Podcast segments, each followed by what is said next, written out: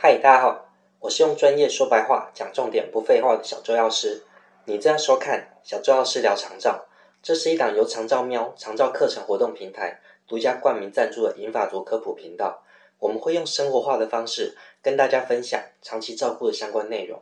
如果你想要为自己或者是家人提高熟龄后的生活品质，欢迎按下 YouTube 的红色订阅按钮，并且开启小铃铛以及选择全部，这样才能不漏接所有的内容。今天的主题：如何利用台湾的长照资源。如果大家搜寻关键字“长照悲歌”，就可以看到很多因为长期照顾压力引起的社会事件。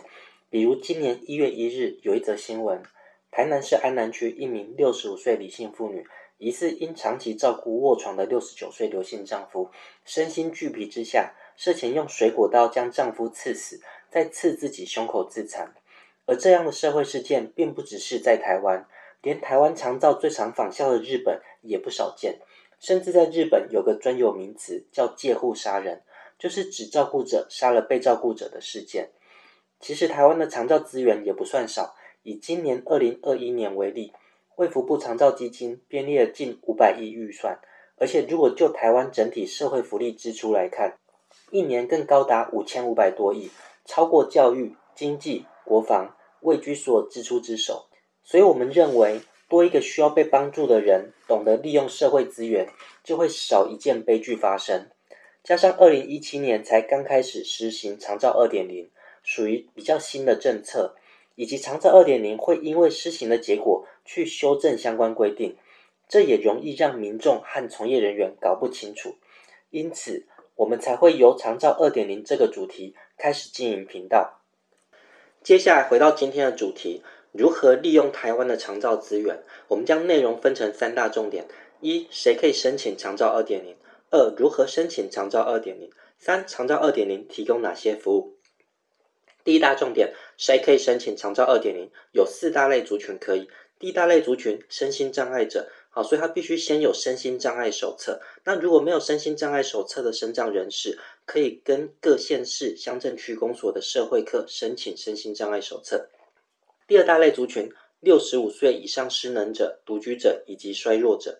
所谓失能，比如说穿脱衣裤鞋袜、吃饭、洗澡、走路、上厕所等等日常生活行为需要协助。那衰弱呢？比如提不起劲，哦，那体重很低，或是下肢活动缓慢无力，哦，这些都是属于衰弱。那第三大类族群呢？五十五岁以上失能原住民。第四大类族群呢？五十岁以上失智症患者或疑似失智症症状者，所谓疑似失智症症状呢，比如说表达能力降低、记忆力下降、睡眠障碍、产生幻觉，啊，这些都是疑似的症状。第二大重点，如何申请长照二点零？啊，不管是市话或者是手机，只要拨打一九六六，经过身份确认符合资格，啊，就会有照管专员到府评估。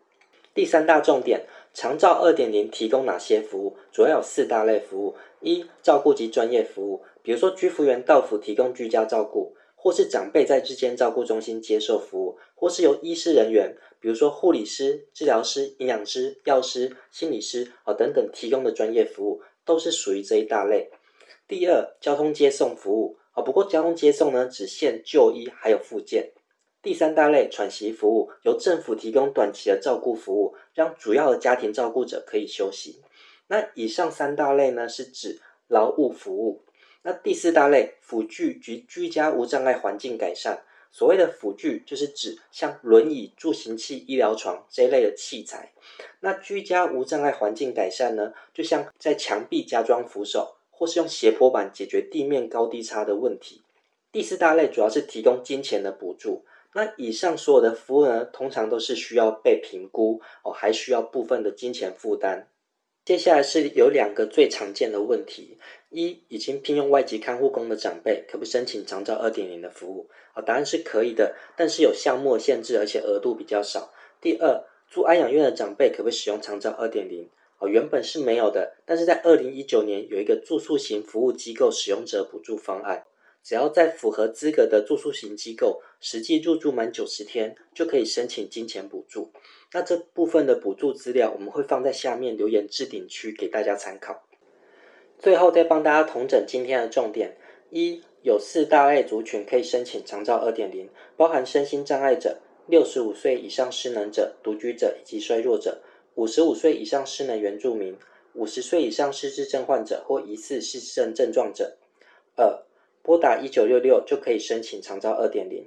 三长照二点零提供四大类服务，包含照顾及专业服务、交通接送服务、喘息服务、辅具及居家无障碍环境改善服务。